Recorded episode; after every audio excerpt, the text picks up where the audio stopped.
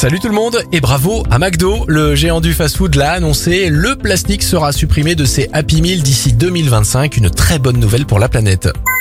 Direction le Canada maintenant avec notre héros du jour. Un homme a sauvé trois chatons abandonnés dans la glace dans un puits. Alors qu'ils étaient totalement bloqués, l'homme a pris son café et l'a déversé sur la glace pour les libérer. Il les a ensuite nourris et déposés dans un refuge. Enfin, le coq sportif mise sur le Made in France. Une nouvelle usine verra le jour dans l'aube l'année prochaine et la marque va embaucher 80 personnes d'ici 2023. C'était votre journal des bonnes nouvelles. Vous pouvez le retrouver maintenant en replay sur notre site internet et notre application Radioscoop.